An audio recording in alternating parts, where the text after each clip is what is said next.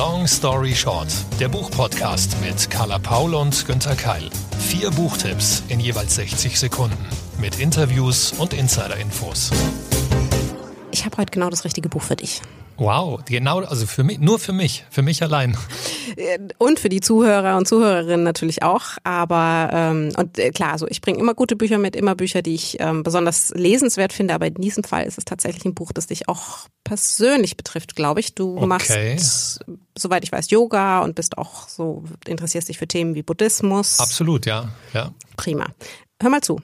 Zitat aus Lars Ament, It's All Good. Die Perspektive zu wechseln ist ein großes Geschenk.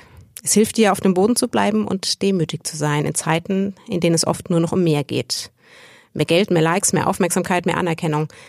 Du bist schon jetzt ein Glückskind. Bitte vergiss das nicht, wenn du heute Abend im Bett liegst und deine Augen schließt. Das, ähm, ja, okay, klingt schon vielversprechend. Und der Untertitel lautet ja, wie ich gerade hier lese, ändere deine Perspektive und du änderst deine Welt. Klingt ja so ein bisschen nach Selbsthilfe, oder? Ja, ist es auch. Ich finde es immer ein bisschen schade, dass es hier in Deutschland so negativ besetzt ist, weil sich selbst zu helfen ist ja eigentlich was Gutes und wenn Bücher dann Werkzeuge in die Hand geben, um das zu leisten, umso besser. Ich kenne Lars tatsächlich auch. Ähm, er ist mehrfacher Bestseller-Autor, hat inzwischen das jetzt das elfte Buch äh, mit vielen Stars auch gemeinsam Bücher geschrieben. Vielleicht, ich weiß nicht, ob du im Kino warst. Kennst du die Verfilmung von ähm, dieses bescheuerte Herz mit Elias Mbarek? Habe ich gesehen, ja. Mhm. Genau. Also die Rolle des Elias Mbarek ist eigentlich die Rolle des Lars Ament, weil er hat das Buch darüber geschrieben und zwar über sein eigenes Leben gemeinsam mit dem jungen Daniel. Mhm, okay. Und ähm, von daher er weiß, wovon er da tatsächlich redet. Ähm, also nicht, es ist nicht die Geschichte vom Tellerwäscher zum Millionär, eher die vom depressiven zum glücklichen aktiven Menschen.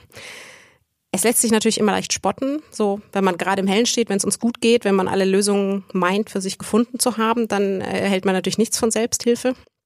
Aber also sind wir mal ehrlich, so wir haben alle unsere Baustellen und Punkte, wo man vielleicht aus diversen Gründen gerade mal nicht weiterkommt oder, oder wo eben Dinge passieren, Verlust, ähm, mit denen man nicht klarkommt. Und ich finde, da kann ein bisschen Inspiration und Motivation nie schaden. Auf jeden Fall. Und da bin ich gespannt. Sehr gut. Gib mir 60 Sekunden für Long Story Short. Lars Ahmed mit It's All Good erschienen im Kailash Verlag.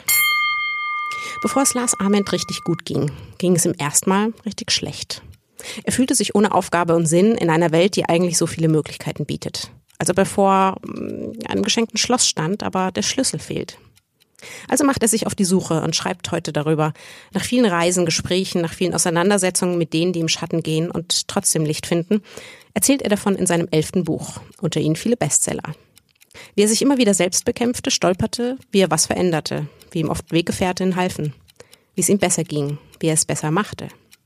Es ist viel dabei, was man eigentlich weiß, woran wir uns erinnern, wenn wir zum Beispiel krank werden oder wenn jemand stirbt, wenn wir Umbrüche erleben. Und es geht ihm nicht darum, all das schön zu reden oder zu vermeiden, auf keinen Fall. Es geht auch nicht darum, irgendeine Diät, irgendwelche Karrieretipps oder Kalender zu verkaufen, sondern andere Ansätze zu finden. Das vielleicht ein bisschen leichter zu machen. Gesünder, wärmer, heller, sinnvoller. Und er gibt Anregungen, uns über die Seiten einen kleinen emotionalen Werkzeugkasten zusammenzustellen, den wir dann für den Notfall für uns oder für andere zur Hand haben. Sinnsprüche, da fällt mir noch was dazu ein. Du kennst auch den Satz, nicht an ihren Worten, sondern an ihren Taten sollt ihr sie erkennen. Wenn man das jetzt auf Life-Coach Lars Ament bezieht, nach elf Büchern, wie hält er es damit? Ja, also sehr, sehr viele Worte, hast du natürlich recht. Aber er schreibt eben nicht nur, vorher macht er. Das bekannteste Beispiel dafür ist eben die, die reale Vorlage von dieses bescheuerte Herz. Nachlesbar, nachsehbar, eben sein Engagement für den herzkranken Daniel. Er hat aber auch drei gemeinsame Bücher mit einem Arzt geschrieben über medizinische Themen, unter anderem über den Palliativbereich. Er macht sehr viel Charity-Arbeit. Er verbringt mehrere Wochen bis Monate im Jahr in fremden Ländern und vieles mehr. Man kann das ganz gut sehen auf seiner Instagram-Präsenz und, und es tatsächlich nachweisen. Aber ehrlich, was red ich? Im Buch steht ja alles drin, lies am besten selbst.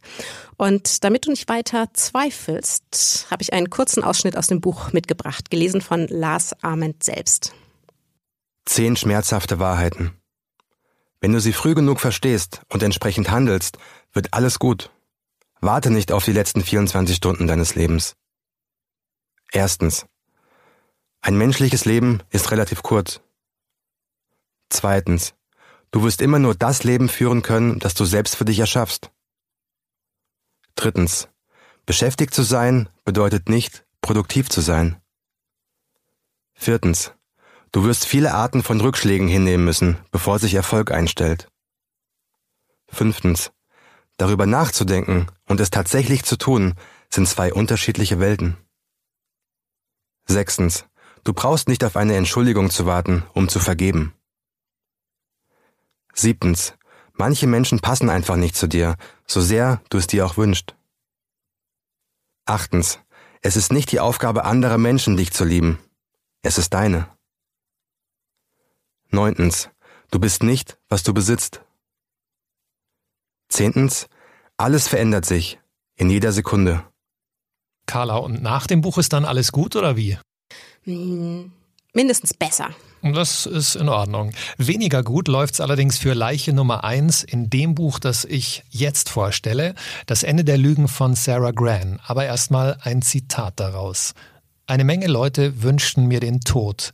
Ich hatte schon als Kind ermittelt. Ich löste Rätsel, die niemand lösen wollte. Ich hatte Fälle aufgeklärt, die einige Leben zerstört und andere gerettet hatten. Das, das klingt auch echt nach einem, nach einem Buch für mich. Ich bin ja so ein Krimi-Fan. Wie bist du dazu gekommen? Ich glaube, du hast sie moderiert, ne? Ich habe sie schon mehrmals moderiert, wobei mehrmals jetzt nach viel, viel, viel klingt, aber so viele Bücher gibt's von Sarah Gran über diese Reihe und über diese Figur. Claire de Witt heißt diese Privatdetektivin gar nicht. Das ist der dritte Band, der gerade erst erschienen ist. Und ich finde auch, das ist was ganz Besonderes, was Eigenes. Natürlich die Killerfrage schlechthin muss ich die vorherigen Bücher gelesen haben, um im dritten mitfiebern zu können. Auf gar keinen Fall. Du kriegst genug über den Background dieser Figur und auch ähm, über die Geschichte mit. Nein, du kannst auch mit Band Nummer drei starten, ähm, vor allem weil sich Sarah Grant unglaublich viel Zeit zwischendrin lässt ähm, und selber weiß, dass sie die Leser auch wieder abholen muss. Dann 60 Sekunden. Long Story Short für Das Ende der Lügen aus dem Heine Verlag übersetzt von Eva Bonnet. Ja, sowas. Eine Privatdetektivin, die nach Lust und Laune Drogen nimmt, Autos klaut und sich einen Dreck darum schert, was andere von ihr denken. Und die ganz nebenbei schräge philosophische Weisheiten von sich gibt. Das ist Claire de Witt, die beste Detektivin der Welt. Nach fünf Jahren Pause hat sich US-Autorin Sarah Gran einen neuen Fall für ihre Hauptfigur ausgedacht. Und was für einen. In diesem turbulenten, lakonisch erzählten Krimi jagt Claire einen unbekannten Mann, der sie umbringen wollte. Außerdem versucht sie den rätselhaften Tod eines Kunstmalers aufzuklären. Der dritte Band der Claire de Witt-Reihe sprüht wieder vor Originalität und Erzähllust. Der Plot dreht sich auch um Comics, Kinderdetektivinnen und die Abgründe der Kunstwelt. Sarah Grants trockener Humor und Claire de Witts lässige Art machen dieses Buch zu einer Parodie von Krimis und ihren coolen männlichen Helden, aber gleichzeitig ist es auch eine Liebeserklärung an starke, unkonventionelle Ermittlerinnen. Das klingt natürlich sehr, sehr gut. Ist das ein klassischer Krimi oder eher Krimi-Komödie? Ähm, absolut kein klassischer Krimi, überhaupt nicht, ähm, aber auch keine Komödie, weil dazu ähm, schreibt sie einfach zu cool, zu lässig. Ähm, es ist viel Komik drin, viel Situationskomik, ganz witzige Dialoge und Situationen, aber nee, Hauptintention ist nicht eine Komödie, sondern was Besonderes in diesem Krimi-Genre zu schaffen da bin ich ja wortwörtlich kriminell gespannt. Was mir besonders gut gefällt in diesem Fall, wenn ähm, die Zuhörer und Zuhörerinnen vielleicht mal kurz auf die Verlagsseite gucken wollen. Da sieht man tatsächlich dieses ähm, Cover in Bienenwabenform. Mhm. Es ist schön gestaltet und hat auch so einen, so einen gelben Buchschnitt. Für dich passend zum Inhalt? Ja, das passt wirklich ganz genau und ich finde dieses gelbe Bienenwabe-Cover und den Schnitt auch ganz wunderbar. Im Buch geht's ja um die Kunstwelt, wie ich schon gesagt habe, und eine Künstlerin, die auftaucht in diesem Krimi, die fabriziert Kunstwerke, die mit Bienenwaben zu tun haben oder so aussehen. Also von daher ist das was, was absolut passt. Ähm, ob auch die Figur zur Autorin passt, das ist eine Sache, die mich sehr, sehr interessiert hat. Ich habe Sarah Grant, wie gesagt, auch schon getroffen. Wir hatten vor kurzem eine Lesung zusammen und ich wollte von ihr wissen, was sind denn die Ähnlichkeiten zwischen ihr selbst und Claire de Witt? A lot of the, the actual places that we've lived and the sort of facts of our life stories are very similar. That's definitely the main similarity. And not really giving that much of a fuck about what other people think. That's the second main similarity. And the third one, I think, would be endless curiosity, which is probably my best and perhaps only really good quality, is being very, very curious about things. Also Sarah sagt, wir haben in den gleichen Städten gewohnt und unsere Lebensgeschichten ähneln sich. Außerdem scheren wir uns einen Dreck um das, was andere von uns denken. Die dritte Übereinstimmung ist endlose Neugier. Das ist wahrscheinlich meine beste und einzige gute Eigenschaft. Ja, wir sind beide sehr neugierig. Sarah Gran ist ja in New York der 70er und 80er aufgewachsen. Was sind denn Ihre schönsten Erinnerungen an diese Zeit? There's a lot of bad memories, to be honest. It was difficult. Like the crime was no joke. It was really serious. And I think now there's this tendency to um, glamorize that time period. Those people weren't there. There was a lot that was good. There was a lot of freedom. There were a lot of artists in New York. We had this beautiful graffiti all over. But there were also a lot of people who died before they should have died because, uh, you know, there was a lot of crime and a lot of drugs and not a lot of people helping them. So it's a mixed bag for sure. Sarah meint, ich habe viele schlechte Erinnerungen. Die Kriminalitätsrate war hoch und heute wird es alles verklärt von Leuten, die damals nicht dort gewohnt haben. Andererseits gab es natürlich viel Freiheit, viele tolle Künstler, überall tolle Graffiti an den Wänden. Aber viele Leute sind viel zu früh gestorben. Es gab nun einmal viele Verbrechen und viele Drogen und nur wenige haben denen geholfen, die darunter gelitten haben. Insofern ist das eine sehr gemischte Zeit gewesen. Und inwiefern hat diese Zeit Sarah geprägt? I think for everyone, the period that they grew up in is pretty, pretty big, you know, developmentally. It's really going to shape you. Um, but one thing that I, I was just talking about with my editor and publisher over dinner last night, and that I talk to about people a lot, is as much as I loathe President Trump and loathe what's happening in America right now, I have a lot of compassion for the people who voted for Trump because in America, these rural areas, the rest of America laughs at them and acts like they're a fucking joke because they're poor and a lot of them don't have access to education and health care. But that's what New York was like when I grew up there. And we knew perfectly well that we were a fucking laughing stock to the rest of the country. And you remember the great movies of the 70s like Escape from New York, The Warriors, mm-hmm. Taxi Driver. I love those movies. But that's what people thought of where I lived. And I knew that's what they thought that they would call people in New York animals or savages and things like that. And it makes you a little crazy. It doesn't make you feel good, and it makes you do really fucked up things, like elect fascists to lead you. So yeah. I have a lot of compassion for those people, as much as I disagree with their politics. Sarah sagt, ich glaube, dass man grundsätzlich von der Zeit, in der man aufgewachsen ist, sehr geprägt wird. Bei mir ist es sicher dieses Außenseitergefühl. Denn damals gab es diese großartigen Filme wie Taxi Driver und die Klapperschlange und alle dachten, dass wir in New York wirklich so lebten. Man machte sich lustig über uns, wilde Tiere und hatte ein völlig falsches Bild. Das ist ein bisschen so wie heute mit den Leuten, die auf dem Land leben, keinen Zugang zu Bildung und zum Gesundheitssystem haben und arm sind. Alle machen sich lustig über sie, weil sie Trump wählen, aber so sehr ich Trump auch verachte, habe ich doch viel Mitgefühl für diese Menschen. Mir ging es früher ähnlich. Es macht einen verrückt, wenn einen andere lächerlich machen und es führt dazu, dass man bescheuerte Dinge tut, zum Beispiel einen Faschisten zum Präsidenten zu wählen. Soweit Sarah Gran über ihre eigenen Erfahrungen in New York und ihre Figur Claire de Witt.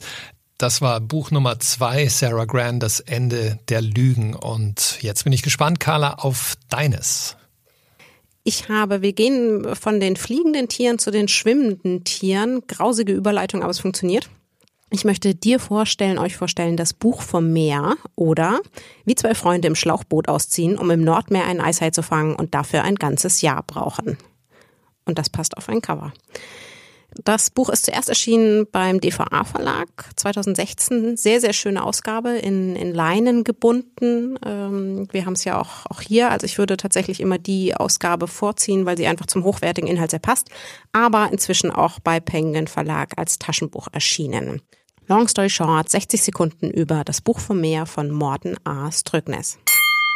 Die langjährigen Freunde Morten und Hugo machen sich auf den Weg in den Nordatlantik. Ihr Plan? Einen Eishai zu fangen. Eine richtig männliche Unternehmung. Ein gemeinsames Abenteuer wie Moby Dick oder Der alte Mann und das Meer. In Wirklichkeit sind es dann eher zwei einsame Männer, sehr viel Wartezeit und noch mehr Meer. Wenn Sie darauf warten, dass ein Fisch auftaucht, erzählt Morten Aströxnes uns in Anekdoten, in seinen Gedanken vom sie umgebenden Meer und allem darunter, all seinen Eigenschaften und Lebewesen.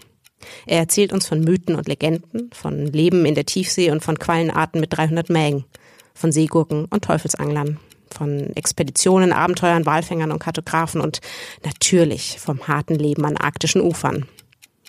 Er erzählt von, von dem Meer, von der See, von der Farbe, dem Geräusch und dem Klang. Er erzählt und beschreibt uns seine Liebeserklärung an die See. Es ist kein Roman, es ist kein Sachbuch, es ist eine Erzählung außerhalb der Genres. Selten lernt die Leserin dabei so viel über das Meer und wird dabei grandios unterhalten. Es ist eine Mahnung, all das Meer zu schätzen und zu schützen. Muss ich auch lesen, so wie du das gerade präsentiert hast. Aber wie ist das jetzt? Fangen Sie den Eishai oder nicht? Ja, das hättest du wohl gern. Mhm. Dafür musst, darfst du das Buch lesen. Und hier ist es natürlich auch so, ähm, ebenso wie, also ich denke, du hast die Klassiker auch gelesen, ne? wie bei Moby Dick. Ja, unbedingt. Ich bin ja ein großer Fan von dieser klassischen, gewaltigen Abenteuer-Meeresliteratur. Und da geht es ja immer um was ganz anderes in Wirklichkeit, um die Philosophie dahinter, um, um das Meer, um die Kraft der Natur. Da, damit es aber spannend bleibt, müssen wir natürlich neben all den wunderbaren Erzählungen und, und den Infos und den Berichten aus dem, was hier unter dem Boot ist, noch, noch mitfiebern, wie es ihnen auf der Jagd geht. Und Wer das herausfinden möchte, der muss es lesen. Das Buch vom Meer, übersetzt hier ganz wunderbar von Ina Kronenberger und Silvia Kall. Völlig überzeugend von Sylt, Carla, diese, ähm, ja, diese Einschätzung. Genau, du bist für die Berge zuständig und ich für die Meere. Genau, immer wieder gerne. Und du hast gerade Klassiker erwähnt. Das machen wir ab und zu hier in dem Podcast, dass wir irgendwelche Bücher rausziehen, die wir schon immer gerne gelesen haben und immer wieder gerne. Mir geht das so bei einem Buch, das schon 1998 erschienen ist. Und ähm, das soll jetzt heute unser viertes Buch sein, Haruki Murakami. Mr. Aufziehvogel, erschienen bei BTB und übersetzt von Giovanni und Ditte Bandini. Bevor im September der aktuelle Murakami-Roman Die Ermordung des Kommendatore erscheint, lohnt es sich mal wieder, meinen Liebling rauszuziehen, Mr. Aufziehvogel. Ein Buch, das die Sinne schärft. Ein Buch leicht und schwebend, dicht und schwer, magisch und realistisch. Für mich ein absolutes Meisterwerk. Hauptfigur ist Toru Okada, ein 30-jähriger Mann aus Tokio. Der arbeitslose Anwalt sucht tagelang seinen entlaufenen Kater, er bekommt seltsame Anrufe, trifft ein hinkendes Mädchen und findet einen mysteriösen, ausgetrockneten Brunnen. Tief unten auf seinem Grund macht Okada spirituelle Erfahrungen. Haruki Murakami erzählt atmosphärisch von übernatürlichen Wahrnehmungen und der Suche zu sich selbst. Ja, kein Wunder, dass sich die 760 Seiten anfühlen wie ein intensives Meditationsretreat. Okay, Günther, ich möchte ehrlich mit dir sein. Ich hatte mit den letzten Romanen des Autors, also wir gingen nicht unbedingt in die gleiche Richtung. Mhm, warum? Inhaltlich und emotional. Ich würde, also das, ich möchte die Figuren immer schütteln und sagen, jetzt mach doch was. Ähm, das ist, es ist alles so wahnsinnig deprimierend und einsam und dunkel und, und auch wenn mir das oft, oft in Büchern liegt, er kriegt mich irgendwie nicht. Ich glaube, ich verstehe, was du meinst. Das geht ja vielen mit Murakami so, ähm, aber Trotzdem finde ich, dass sich da, wo es für dich vielleicht zu eng, zu dunkel oder, oder du sagst, du möchtest sie schütteln, du möchtest, dass sie endlich mal weiterkommen, ja ich finde, das, das passiert dann auch. Also es ist halt eine Geschichte, eine Bewegung, eine Entwicklung, die Murakami immer beschreibt. Und am Ende tun sich für mich schon durchaus irgendwie ähm, Lichtungen auf. Es passiert was, der Himmel öffnet sich und man kommt in neue Welten, hat neue Gedanken. Also ich empfinde das beim Lesen überhaupt nicht so, dass, okay. dass die Figuren so bleiben. Mr. Aufziehvogel hat ähm, fast 800 Seiten. Wie viele von Ihnen muss ich lesen, bevor es besser wird? Ähm, alle. nee, also man kann natürlich über die Länge diskutieren. Ähm, da sind durchaus auch Passagen drin, die könnte man kürzen, finde auch ich, obwohl ich begeistert bin von diesem Buch. Aber ähm, du musst dich einfach aufs Neue ähm, überzeugen lassen. Du musst dich zurückziehen und wie ich schon gesagt habe, Meditationsretreat, betrachte dieses Buch als Reise zu dir selbst. Wo wir einen, einen, einen wunderbaren Kreis geschlossen haben zu unserem buddhistischen Anfangsbuch. Genau so ist es. Aber jetzt müssen wir leider auch schon Schluss machen. Das war's für heute mit Long Story Short. Vier Bücher, ein Interview, eine Carla, ein Günther. Zu Risiken und Nebenwirkungen lest ihr den Klappentext oder fragt eure Lieblingsbuchhändlerinnen und Buchhändler vor Ort. In zwei Wochen sind wir wieder da mit einer neuen Folge. Bis dahin, wenn ihr es noch nicht getan habt, abonniert uns auf Audio Now, iTunes, Spotify oder in eurer liebsten Podcatcher-App. Und wenn euch der Podcast gefallen hat, freuen wir uns über eine Bewertung auf iTunes. Sowie auf natürlich allen anderen Portalen, wo ihr uns findet. Die Links zu den besprochenen Büchern findet ihr in unseren Show Notes. Feedback, kein Problem, gerne immer an podcast@randomhouse.de. Long Story Short ist eine Kooperation zwischen Carla Paul, Günter Keil und der Verlagsgruppe Random House.